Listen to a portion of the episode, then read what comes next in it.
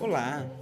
Neste podcast a gente vai falar um pouco sobre a história da matemática, mais precisamente sobre a história do cálculo, e vamos abordar sobre o físico inglês Isaac Newton.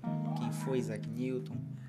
Tudo que Isaac contribuiu para a matemática, mais precisamente para a física, que foi o ramo da matemática em que mais se destacou por ter mais importância o estudo dele para a área da física. Então, tudo isso a gente vai abordar neste podcast de forma resumida ao longo destes episódios. Sejam bem-vindos.